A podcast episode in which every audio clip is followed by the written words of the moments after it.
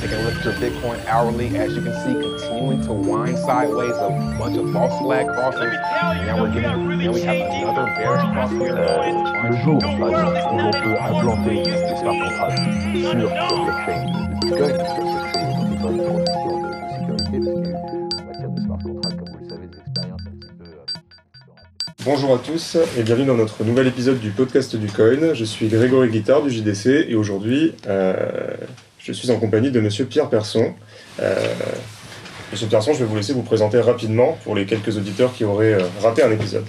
Gratin épisode en effet, parce qu'on se retrouve euh, un an après la première in- interview. Alors je suis député de Paris, je suis aussi j'ai des responsabilités au sein du, du mouvement Marche, mais plus généralement, enfin plus spécifiquement, pardon, je m'occupe de tout ce qui est attrait aux cryptoactifs, à la blockchain, tout ce qui euh, finalement euh, en découle. Et donc on a rendu euh, un rapport il y a maintenant un an et on suit le sujet avec attention. Alors justement à propos de ce rapport, effectivement on s'était rencontrés pour débriefer un petit peu vos propositions à l'époque du vote de la loi Pacte et puis ensuite des propositions que vous aviez faites pour la loi de finances rectificative et la loi de finances suivante. Quel bilan vous tireriez des... de ce que vous avez obtenu? Un bilan plutôt satisfaisant, c'est une première pierre. On a construit euh, euh, le régime qui euh, préfigure finalement le droit concernant à la fois les principes de la blockchain, mais surtout l'application que sont les cryptoactifs. Après, c'est une première pierre dans la mesure où tout n'est pas rentré encore en vigueur, que tout ce que nous avons poussé n'a pas été encore adopté, et puis parce que on est face finalement euh, un sous-jacent technologique qui évolue beaucoup et qui euh, donc euh, n'est pas encore complètement stable. Et comme toute chose qui n'est pas stable, on ne sait pas finalement de quoi sera fait le, futur, et donc il faut toujours en permanence finalement à s'intéresser à l'évolution technologique et aux usages qui, qui en découlent. Donc tout ce processus-là est un processus de temps long qui va, qui va traverser tout mon mandat et pour lequel je continue à recevoir finalement des acteurs de l'écosystème qui m'expliquent la trajectoire qu'est en train de prendre la technologie. Est-ce que vous diriez qu'à l'heure actuelle la France est une crypto-nation? Une cryptonation dans la mesure où euh, elle est plutôt euh, euh, ouverte finalement à ce qu'est les cryptoactifs. Alors après, on peut en débattre, on peut débattre si elle est suffisamment ouverte, si elle est suffisamment attractive. En tout cas, le pouvoir politique s'est voulu ouvert sur la question. On a commencé à se saisir dès 2017 l'exécutif, mais aussi les parlementaires que je suis avec ce qu'on appelle donc les crypto-députés communément à l'Assemblée, ceux qui donc poussent finalement, finalement euh, les crypto-actifs et qui les défendent, on a voulu défendre une vision euh, plutôt optimiste de la chose. Et donc, euh, en ce sens, on est plutôt une crypto-nation dans la mesure où on bloque pas tout le, développement de l'écosystème. Après, on peut toujours mieux faire, on peut toujours être plus attractif, on peut toujours être plus visionnaire. Et donc ça, euh, c'est le rôle à la fois des députés qui portent les sujets, et dont Laure de la Rodière fait partie, Jean-Michel Miss et moi-même. Et nous, nous travaillons à ce que la France soit encore plus une crypto-nation. Vous pensez porter de nouvelles propositions d'aménagement, euh, notamment au niveau fiscal, ou par exemple on peut parler du droit au compte euh, prochainement? On va continuer, on va continuer parce que euh, sur le point de vue fiscal, je pense qu'on on a atterri sur un point d'équilibre. Question de savoir euh, euh, quel était le degré d'attractivité, quel était le degré de fiscalité euh, euh, relatif aux cryptoactifs. On y a appliqué finalement le même régime euh, que les, les, euh, actifs euh, financiers classiques, actions et obligations, et donc on ne pouvait pas faire plus attractif en termes de, fiscalité. Après, sur la question du droit au compte, qui est un élément, à mon avis, crucial si l'on veut que la France soit une cryptonation, que la France soit attractive pour développer finalement des business et, euh, et continuer à faire de la recherche et du développement euh, sur les cryptoactifs, c'est un des, éléments essentiels. Et là, euh, je pense que le compte n'y est pas, et le compte n'y est toujours pas, dans la mesure où beaucoup de nos entrepreneurs qui veulent investir, qui veulent créer des, des entreprises sur, sur la question de la blockchain et des cryptoactifs plus spécifiquement, ont du mal à ouvrir des comptes et se voient de manière parfois bien trop discrétionnaire par les, grandes banques nationales rejeté leur demande d'ouverture. Et donc, on a travaillé sur plusieurs leviers. Euh, on ne peut pas dire qu'aujourd'hui la situation soit complètement satisfaisante, je ne vous le cache pas. Et dans les discussions que j'ai à la fois avec la Banque de France, mais aussi avec la Fédération française des banques et bien entendu avec mes collègues parlementaires, on est euh, très vigilants et, euh, et on, continue à travailler à ce que finalement, aujourd'hui, il y ait la possibilité d'ouvrir des comptes en France. Après, il faut aussi regarder ce qui se fait à l'étranger et ce qui ne se fait pas à l'étranger. Euh, de, manière, euh, de manière générale, c'est quand même un problème qui touche euh, beaucoup, beaucoup de, de, pays de droit contemporain ou comparé à celui français. Je suis déplacé dans différents endroits, et même à Hong Kong, on peut considérer que c'est une place très libérale. Euh, aujourd'hui, il est impossible d'ouvrir euh, pour une start-up un compte euh, sur la blockchain, donc vous devez aller chercher ailleurs des banques qui, vous ouvrent des comptes. Donc c'est pas un problème qui est strictement franco-français, c'est un problème qui est plus généralement partagé à l'échelle européenne du fait des normes qui sont des normes européennes contre le blanchiment et contre le financement du terrorisme. Mais donc euh, il, faut, il faut essayer de lever aussi les risques qui peuvent être rencontrés dans ces domaines-là. Mais euh, c'est pas euh, un problème stricto français. Donc c'est pour ça qu'il faut qu'on on arrive de manière commune euh, avec euh, à la fois les pays euh, européens, mais aussi plus généralement à l'échelle internationale, d'ouvrir un peu cet écosystème et de rassurer les banques qui prennent, qui prennent aussi des risques, compte tenu notamment d'une chose qui est l'extraterritorialité du droit américain qui fait que de nos banques françaises peuvent être sanctionnées si elles ne respectent pas finalement certaines règles mmh. qui s'appliquent aux États-Unis. Et donc c'est ça un des, risques que court finalement le monde bancaire lorsqu'il est sujet de, des cryptoactifs. Et qu'est-ce que vous pensez de l'exemple suisse? Pense que l'exemple suisse est un exemple d'un écosystème qui est plutôt favorable d'un point de vue euh, fiscal, mhm. qui a donc tout mis en œuvre pour dire la fiscalité euh, c'est une bonne chose. Après c'est un, écosystème qui n'est pas complet. Et c'est pour ça qu'on parle de fiscalité euh, en soi, même euh, d'accès à, des comptes, il faut voir l'intégralité finalement de ce que revêt un territoire quand il est attractif pour un secteur économique ou pas. Et donc le simple fait d'avoir simplement une fiscalité attractive n'en fait pas un, un, territoire totalement attractif. Et on a vu des, des entreprises qui avaient commencé euh, euh, finalement à investir, à créer euh, leur, leur, business en Suisse, qui sont revenus de la Suisse, pas simplement en France, mais dans d'autres pays, parce qu'ils considéraient que derrière tout ça, le décorum n'était pas satisfaisant. Je dirais donc très souvent. c'est un peu aguicheur, c'est-à-dire que la politique fiscale suisse est un peu aguicheuse. Euh, mais on se rend compte euh, ensuite dans le développement de, de, votre, de votre business que le compte n'y est pas toujours. Et donc euh, très souvent en plus, comme c'est des négociations d'un point de vue fiscal, eh bien vous devez renégocier la question des taux dans, le, dans le temps long. Et puis par ailleurs, l'écosystème qu'il y a à côté n'est pas toujours suffisant pour pouvoir développer votre, votre business. Donc c'est pour ça qu'il faut entrevoir la question pas simplement sous, sous l'angle fiscal. un territoire, il est attractif pour différentes raisons et pas simplement pour des questions euh, d'ordre de taux euh, de fiscalité. Alors en termes d'attractivité euh, au niveau français, donc ce qu'on retiendra que vous avez obtenu, c'est l'agrément optionnel pour les prestataires de services en actifs numériques. Est-ce que vous pourriez nous éclairer sur la future signature du décret d'application? Donc le décret est aujourd'hui pendant, il n'est pas complètement, euh, il, a été finalisé, il a été rédigé, je crois qu'il est devant le secrétaire général du gouvernement et euh, il devrait être soumis au Premier ministre prochainement. Et euh, mes équipes et moi-même serons très vigilants pour qu'il soit signé très rapidement. C'est un des sujets, vous avez raison. et très souvent, la loi passe, elle est votée, et il y a un autre enjeu qui est parfois un enjeu politique, qui est celui de faire voter les décrets d'application euh, qui sont prévus par la loi et sans lesquels euh, finalement une loi n'est pas opérante. Et donc tout un dispositif euh, législatif peut tomber si il n'y a pas de décret d'application, décret qui vient compléter la loi. Et donc ça, c'est notre, notre exigence à nous en tant que parlementaires, même si c'est pas nous qui faisons les décrets d'application, de surveiller d'un point de vue politique que tout ça se fasse. Et normalement, ça devrait être fait prochainement. Très bien. on va venir un petit peu sur le cas Libra, qui a occupé la sphère médiatique récemment.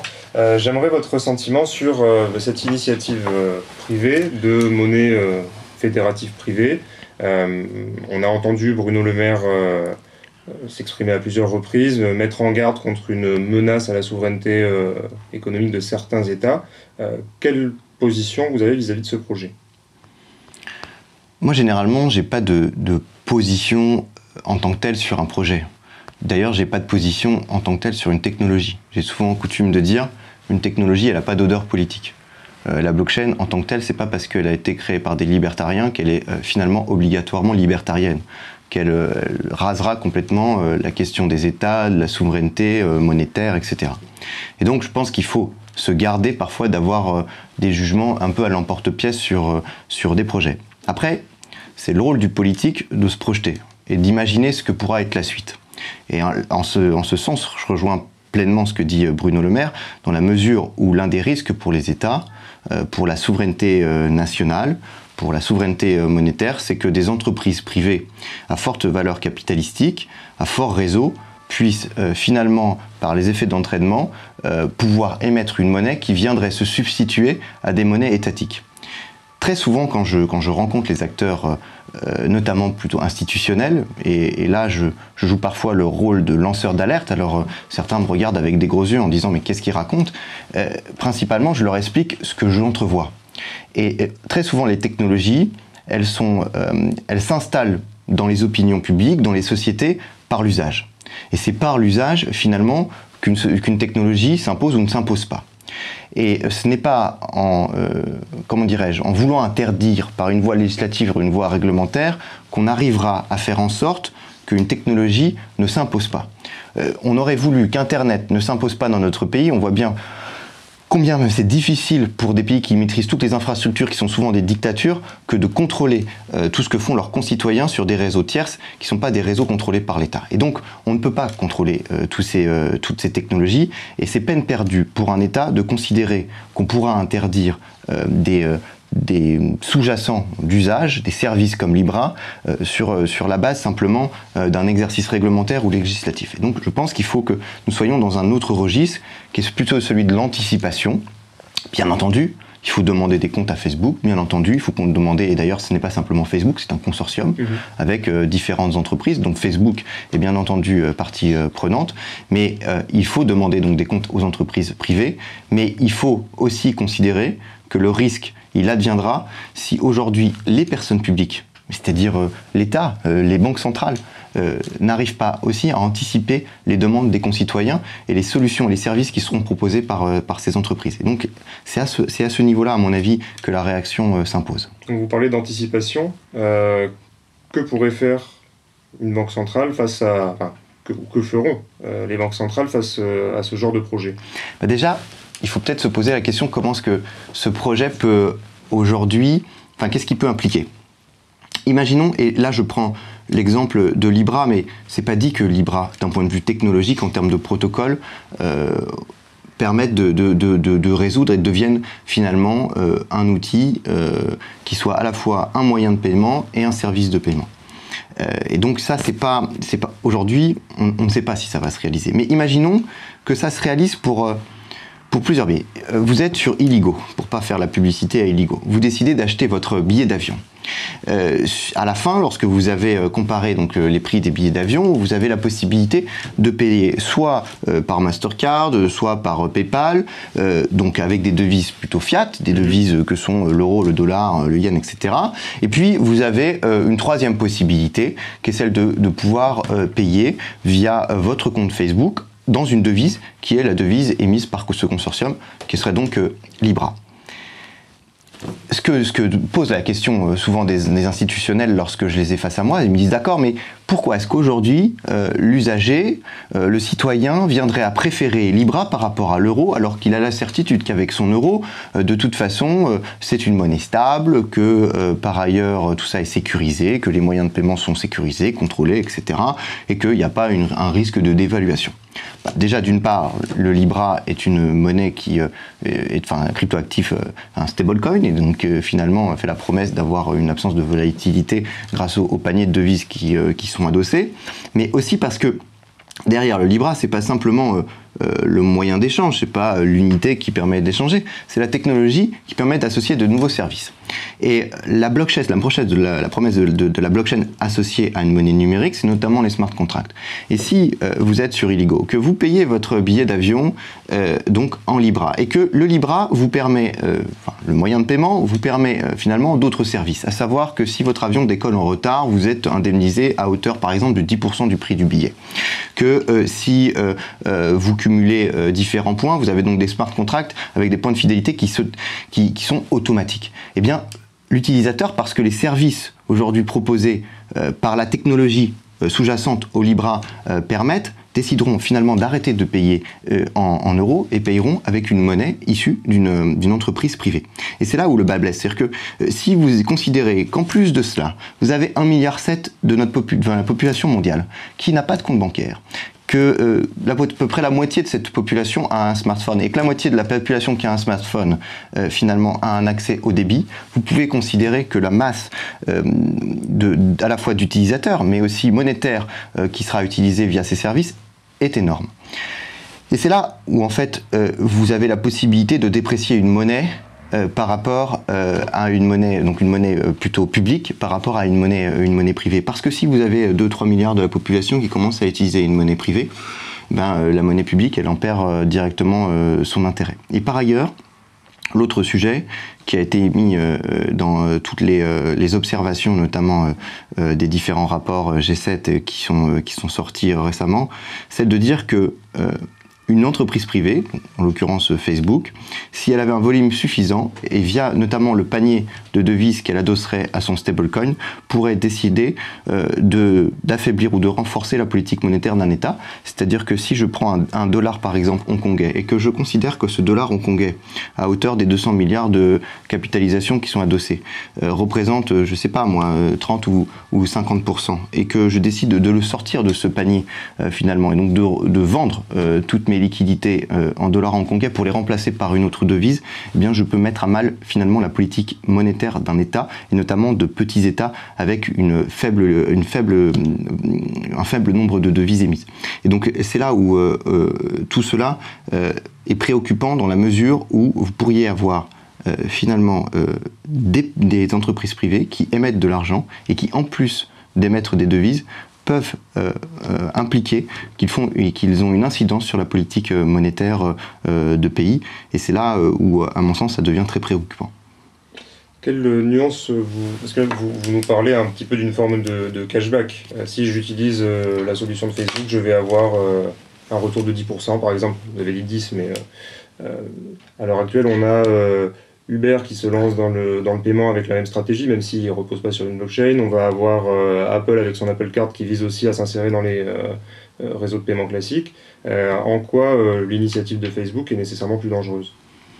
Elle est plus dangereuse dans la mesure où le consortium qui est face à nous est un consortium à la fois constitué de GAFA mais de grosses entreprises qui d'une part sont toutes quasiment américaines. bien entendu, il y, il y, a, eu des investisseurs étrangers, on a eu des investisseurs français qui qui euh, se sont associés au, projet, mais principalement, euh, ce sont des entreprises américaines. D'ailleurs, ce qui est particulièrement euh, intéressant, c'est quand aujourd'hui Mark Zuckerberg dit devant les politiques américains, non, non, mais il n'est pas question que finalement nous avancions sur le projet tant que le régulateur américain, les régulateurs américains n'auront pas donné leurs autorisations il ne parle pas des régulateurs européens, il ne parle pas des régulateurs, euh, enfin finalement de toute, euh, de toute l'organisation internationale. Non, non, il s'agit euh, finalement des régulateurs américains. Et donc le grand danger derrière tout ça, c'est aussi de se laisser supplanter en tant qu'Européen. Ensuite, vous avez la question finalement de l'ampleur, et on le redisait, euh,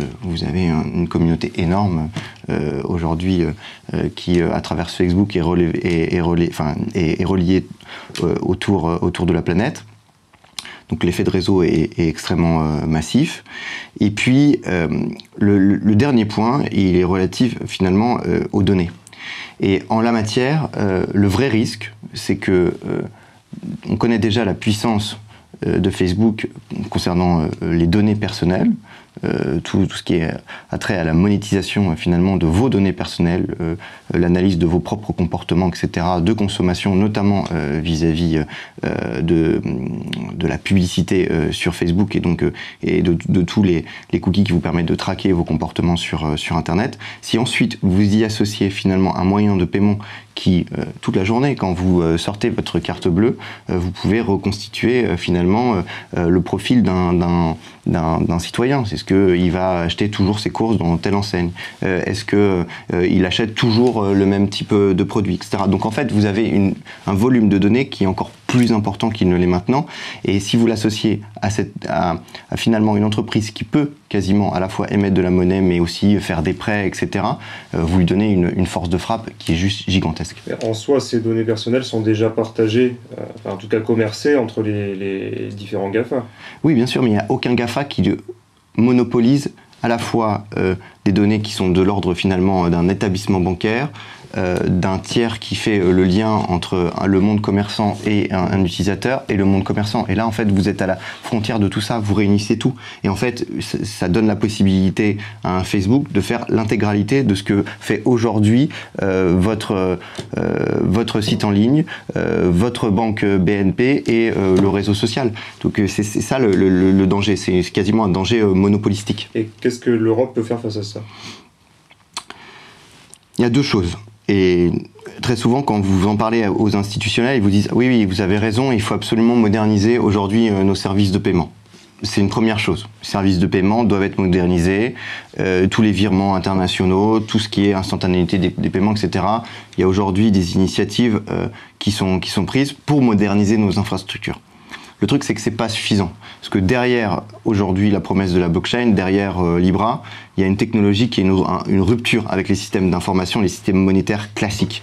Et donc, euh, il faut bien entendu moderniser notre infrastructure monétaire classique, mais il faut aussi intérioriser, d'un point de vue même de l'offre publique et des banques commerciales, aujourd'hui, la technologie euh, blockchain.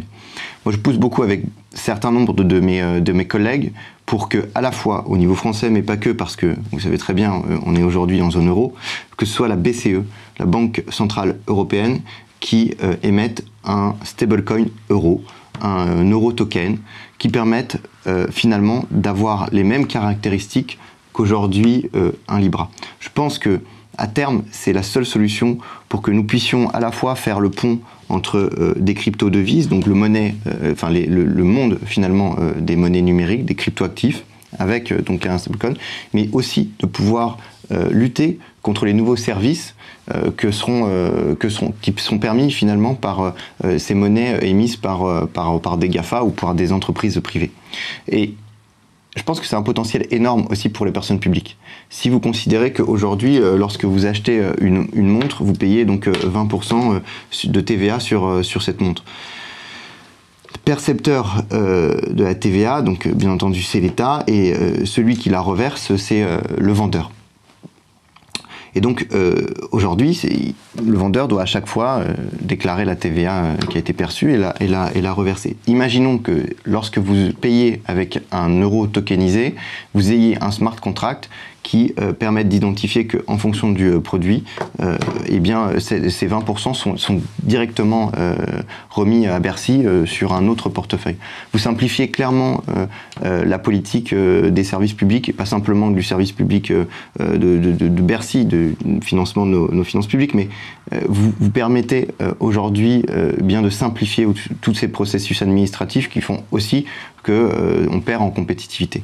Et donc, là, les capacités ouvertes par la technologie, qui serait aujourd'hui une technologie qui, dans les mains de la personne publique, permettrait de nouveaux services et notamment de nouveaux services publics à l'intention euh, finalement des Français. Donc c'est pour ça que on travaille beaucoup à ce que euh, la personne publique ne soit pas à la traîne des technologies qui soient créées par les personnes privées, mais soit en complémentarité et permettent euh, finalement d'intégrer aujourd'hui le potentiel que représente la blockchain au sein même de nos services publics. Alors, ce crypto-euro, cet euro tokenisé, euh, avec quel interlocuteur euh, vous êtes en contact, justement pour le faire avancer? Et on se situe où à peu près dans, euh, on va dire, la, roadmap qui nous mènerait vers un euro tokenisé, quand on voit justement la, la vitesse à laquelle avancent d'autres pays, la Chine pour ne pas la citer? Mais surtout que la, Chine avance et puis elle, elle, avance à bas bruit. Mm. mais c'est pas nouveau, je crois qu'on en avait parlé il, y a, il y a un an. La Chine a tout fermé, elle a tout proscrit, mais c'est que en surface, c'est facialement qu'elle a, qu'elle a proscrit toutes ces technologies. Euh, aujourd'hui, euh, la Chine, euh, mais dans son modèle de développement, a une planification sur le développement de la blockchain, de l'intelligence artificielle, et secteur public et privé sont couplés de manière à ce que finalement tout ça se passe aussi en lien direct avec l'État chinois. Donc, c'est pas le modèle économique que je souhaite hein, pour la France, mais il faut juste pas être dupe. Euh, on a aujourd'hui un grand ensemble qui est la Chine, qui le jour et le moment venu, euh, finalement, euh, s'il souhaite libérer ces technologies, fera une radia sur le monde occidental. Et c'est à nous d'être prêts, d'avoir les armes aussi pour proposer nos, propres, nos propres services, publics, privés, mais qui ne soient pas finalement dépendants des Chinois. Donc où est-ce qu'on en est en termes de roadmap On en est bien loin en termes de roadmap. Aujourd'hui, à vrai dire, euh, à part les parlementaires que nous sommes, et bien entendu, on n'est pas seul, il y a d'autres parlementaires euh, d'États membres, notamment des Grecs, des Hongrois, des Allemands, qui, poussent à ce que finalement on développe une, une crypto-monnaie, un euro tokenisé. mais à vrai dire, euh, c'est pour la première fois que ça va être mis dans la, feuille de route de, la BCE. On pousse beaucoup pour que ce soit mis dans la feuille de route, mais on est vraiment au balbutiement. Là, on est même dans le, moment où on est en train de convaincre politiquement de la nécessité de le faire. C'est d'ailleurs la vraie difficulté quand vous êtes un politique face au temps de l'innovation. On en discute très souvent euh, avec, euh, mes collaborateurs, mais le temps de l'innovation un moment très court où vous n'avez pas six mois quand vous êtes un entrepreneur pour voir les choses évoluer d'un point de vue législatif et réglementaire. Or, il faut parfois beaucoup plus de temps euh, pour la loi, pour se construire, pour le débat, etc. Et donc, euh, le temps de l'innovation et le temps du, euh, législatif est souvent pas le même temps. Et donc, moi, mon rôle et le rôle de tous ceux qui poussent dans cette, dans cette trajectoire-là, c'est de faire accélérer les choses et de faire comprendre à d'autres décideurs publics euh, qui euh, soit sont des parlementaires français, soit des parlementaires européens, soit euh, des membres des, différentes, des différentes institutions européennes, commissions, banques centrales, et eh bien que finalement on doit agir très très vite si on veut éviter de se laisser submerger à la fois par des entreprises américaines ou par finalement d'autres États. Donc si je résume, à l'heure actuelle, on est plus au stade de lancer une réflexion parlementaire, voire un nouveau rapport ou une nouvelle commission que non, je ne pense pas qu'on lancera un rapport et une commission, parce que d'ailleurs, il faut, je pense qu'il faut aller beaucoup plus vite. Mhm. Euh, après, euh, tout ça ne se fait pas euh, simplement à l'échelle nationale. on a eu différentes rencontres avec le gouverneur de la Banque de France, bien entendu avec les ministres concernés, Cédric qui est le secrétaire d'État chargé du numérique, bien entendu le ministre de, l'économie, avec l'Élysée, etc. Mais tout ça n'est pas suffisant si c'est pas porté à l'échelle internationale. Donc il y a aujourd'hui des réflexions à l'échelle du G7, où il y a un rapport qui a été remis par Benoît Corré, qui est euh, finalement intéressant, mais qui, laisse plein de questions finalement en suspens sur euh, les enjeux, sur les problématiques, mais qui n'apporte pas de réponse in concreto à ce que nous devons faire en termes de feuille de route. Je pense que nous, il est maintenant aujourd'hui urgent qu'on ait une réponse très pratico-pratique à qu'est-ce que nous faisons euh, si euh, aujourd'hui, dans euh, six mois, Libra précise son dispositif et commence à émettre, émettre sa monnaie. Donc, et c'est ça, c'est sans compter aujourd'hui les possibilités aussi qui sont offertes par, par d'autres acteurs privés. Il y a Global POS qui lançait en France la possibilité finalement de consommer, mais de payer directement en cryptoactifs, notamment Bitcoin mais en Ethereum dans 25 000 enseignes françaises. Tout ça sera opérant à partir de début 2020. Euh, il faut quand même se poser la question de savoir comment est-ce qu'on réglemente, mais pas pour limiter, comment on réglemente pour s'assurer eh bien, qu'il y a un développement euh, euh, sain dans une trajectoire qui soit, qui soit aussi pilotée et protectrice des, des, des consommateurs. Donc c'est un tout, et, ça, ça doit se porter essentiellement à l'échelle européenne parce que ça serait peine perdue de s'agiter avec nos petits bras en tant que Français. Ça n'aurait pas finalement d'impact, ou en tout cas ça n'aurait pas l'impact voulu en termes d'échelle. Vous évoquiez Global POS. en l'état actuel de la fiscalité française, vous voyez des, les crypto-monnaies historiques se développer comme moyen de paiement sur le sol français? Quand on voit les implications Bien fiscales, sûr. ouais, ouais, je, je comprends. mes chaussures et que je dois payer 30% sur ma plus-value par rapport à mon, on va dire, à mon capital d'avant achat. C'est en effet un sujet. C'est un sujet, c'est pour ça qu'on a porté euh, en termes d'amendement un abattement qui était, qui était bien plus élevé que celui qui était initialement prévu. Je crois qu'on avait mis un abattement à hauteur de, de 5 000 euros. Ça a été rejeté et je crois que l'abattement était à hauteur maintenant de, 300, de 300 euros, ce qui est complètement dérisoire. Euh, je, vous, vous l'accorde. Ça a été un des sujets en hémicycle il y, a, il y a un an, quasiment jour pour jour, sur lesquels on s'était, euh, battu. Aujourd'hui, pour l'instant, c'est marginal. Et donc, euh, comme la consommation en ligne directe avec le Bitcoin est marginal, je pense que euh, l'exécutif, le ministère de l'économie euh, et du budget n'a pas encore euh, réagi véritablement sur le sujet. Ça avait été, pris, à mon avis, un poil à la légère, le sujet de la consommation en ligne directe avec des monnaies de paiement cryptoactifs.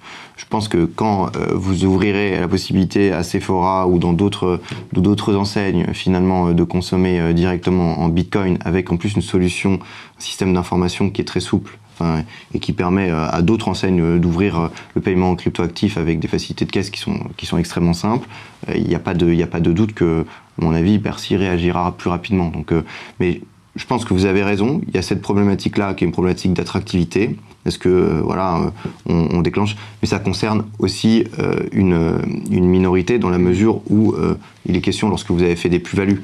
Euh, c'est pas tant l'acte de, paiement, c'est est-ce que c'est intéressant pour quelqu'un euh, qui aujourd'hui a fait des grosses plus-values de venir acheter euh, son, son sa baguette de pain, etc. Non, ça l'est pas. D'ailleurs, parce que c'est pas, parce que techniquement c'est compliqué, et puis que c'est pas très attractif quand vous devez payer en plus de la TVA une fiscalité de 30%. Donc voilà. Mais je pense que ça, on, on reverra la chose à l'aune finalement des développements technologiques qui sont offerts par ces sociétés-là et qui feront que en France, ce sera plus facile de, payer en crypto-actifs prochainement. Très bien. Je vais revenir sur les, euh, le, crypto-euro. Euh, vous nous avez parlé notamment de la lutte, on va dire, contre la, la, fraude fiscale avec euh, ces projets de smart contracts. Quels autres intérêts vous verriez à ce crypto-euro, même si on ne connaît pas encore la forme que, que pourrait prendre Il y a des discussions, on a vu différents rapports euh, du FMI, on en a vu aussi au niveau euh, bah, justement de la BCE. Bon, pour l'instant, vous nous dites pas de, pas de choix puisqu'on est à un stade euh, balbutiant. à part ça, qu'est-ce bah, qu'est-ce que ça changerait par rapport à l'euro numérique qu'on connaît tous aujourd'hui? Déjà, c'est pas simplement l'euro numérique, ça changerait aussi peut-être en matière de gouvernance, ça changerait peut-être aussi en matière de traçabilité. Je pense que quand je vous parlais d'un point de vue fiscal, c'est parce que c'est la première, euh, la première, le premier applicatif, la première application que, j'y vois. Euh, mais il y a beaucoup beaucoup de choses qui, euh, seraient, permises parce qu'on est aujourd'hui sur une technologie d'une souplesse qui qui est énorme et qui rendrait finalement des traitements qui aujourd'hui sont de l'ordre administratif et qui sont très complexes de manière très simple parce qu'ils seraient exécutés automatiquement avec euh, donc euh, un code euh, qui, qui serait prévu en fonction des différentes opérations que vous voulez réaliser. Donc je pense qu'on est loin d'imaginer quelles seraient les incidences à la fois pour le privé, quelles seraient les opportunités d'usage, les services associés, et on est tout aussi loin d'imaginer finalement quelles seraient les perspectives pour une personne publique dans l'utilisation de, de, de, cette technologie. Moi, mon propos, il est simplement de dire, aujourd'hui, ne laissons pas simplement cette technologie euh, s'implanter euh, dans des entreprises privées qui auraient, à mon sens, tort de ne pas développer ce type d'initiative de, et de service, parce que je pense que c'est leur droit. Il n'y a pas aujourd'hui une interdiction à ce que finalement ils développent de tels services. Par contre, euh, le grand danger, c'est que la personne euh, publique se laisse supplanter complètement et disparaisse finalement euh, de, ce, type de secteur et notamment du secteur, du secteur monétaire. Alors c'est peut-être une vision catastrophique des choses, mais en l'occurrence, je crois que c'est en s'y impliquant, en innovant, qu'on le fera. Et donc on, peut imaginer que ça révolutionne les services publics, mais pas simplement celui de la perception de l'impôt, qui, n'est pas celui qui finalement attire le plus de sympathie à, l'égard de nos concitoyens. Mais on peut imaginer que le financement de nos services publics, les droits qui soient associés au paiement d'un service public, notre assurance maladie, tout ça soit automatisé sur, une blockchain. La question finalement de, l'identité numérique, que tout ça soit stocké finalement dans des systèmes d'information blockchainisés et qui ouvrent la possibilité à des services que l'on ne connaît pas aujourd'hui à l'heure actuelle.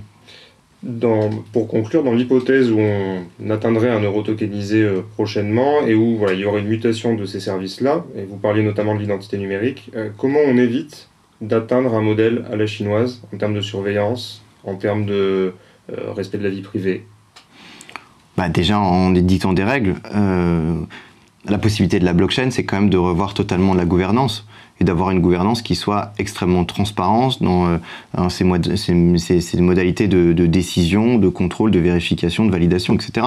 Donc il faut ensuite, et là c'est euh, aux législateurs, aux citoyens, euh, d'imaginer la gouvernance qu'elle veut. Euh, c'est à, la société contemporaine et moderne d'imaginer euh, euh, qu'est-ce qu'elle veut que l'État puisse contrôler ou ne puisse pas contrôler, ce que aujourd'hui le secteur privé peut faire ou ne pas faire. Ça, c'est des débats qui seront certainement passionnants et qui s'ouvriront lorsque la technologie sera mature. Mais vous voyez, je pense que c'est pas inhérent à la technologie, c'est plutôt qu'est-ce que vous voulez faire de cette technologie. Aujourd'hui, la blockchain, elle, ouvre une capacité, une, immensité des possibles qui est aujourd'hui euh, inimaginable. on ne sait pas euh, finalement euh, ce que sera permis par, la blockchain. C'était d'ailleurs tout mon propos de s'investir pleinement sur la technologie et de bien entendu de travailler sur les applicatifs que sont les cryptoactifs, que sont les smart contracts et que sont tous les autres dérivés qui sont permis par la blockchain. Mais aujourd'hui, on entrevoit difficilement.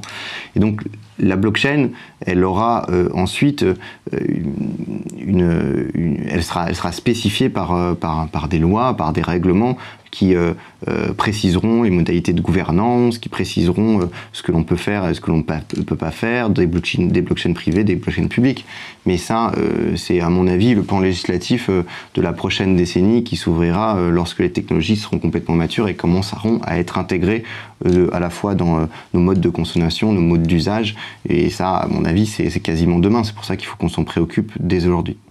Très bien. Bah, écoutez, je vous remercie. On va terminer sur une question plus légère. Il y a un an, vous nous aviez euh, euh, expliqué que vous étiez rentré dans les cryptos avec euh, Ethereum. Oui. bon, on a eu un marché un petit peu compliqué depuis. Est-ce que vous détenez toujours des cryptos actifs Je détiens toujours. Je suis un fervent défenseur de la doctrine Hold.